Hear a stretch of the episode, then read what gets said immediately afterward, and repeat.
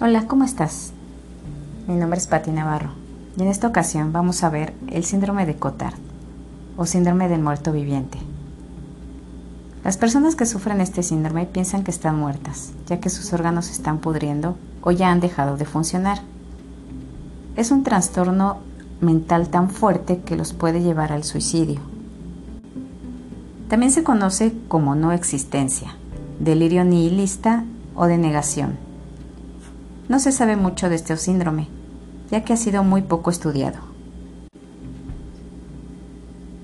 En casos extremos, los pacientes dejan de comer o se amputan ellos mismos las partes de su cuerpo que creen que ya están muertas.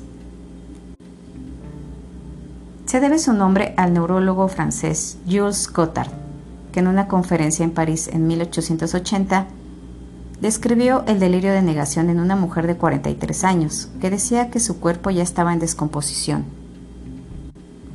Se dice que las personas con este síndrome son de edad avanzada en su mayoría. La enfermedad aparece de forma repentina, ya que no se tiene una condición psiquiátrica previa, pero su inicio viene asociado a, una fase de ansiedad e irritabilidad.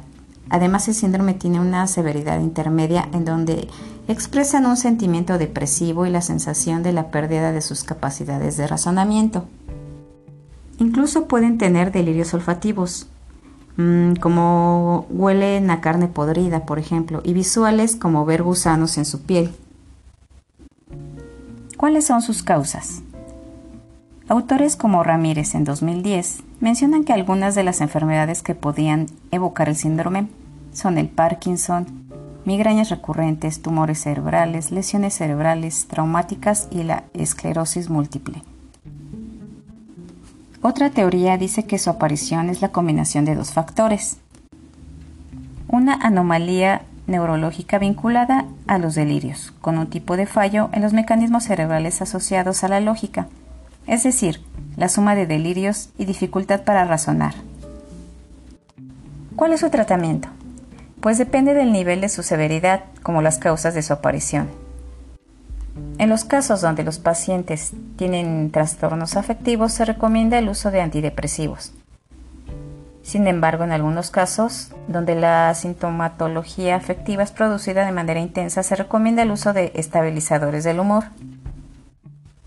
O si el paciente tiene Parkinson y esta ha dado lugar al síndrome de Cotard, la medicación adecuada es aquella que combate los, los síntomas del Parkinson precisamente. Cuando está asociada a una enfermedad esquizofrénica crónica, el uso de medicación antipsicótica puede dar un buen resultado. Si el paciente se autolesiona, se recomienda una hospitalización temporal para observar su conducta y evitar que se lastime.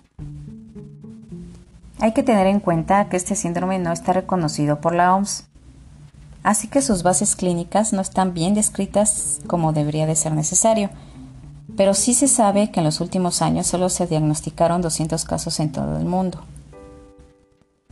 El síndrome de Cotard es una enfermedad mental muy rara y al parecer es un síntoma de otra condición psiquiátrica de fondo. Eh, esto necesita de más estudios, reconocimiento y sobre todo de comprensión y consideración. Gracias por escucharme. Los espero en el próximo episodio. Bye bye. Cuídense mucho.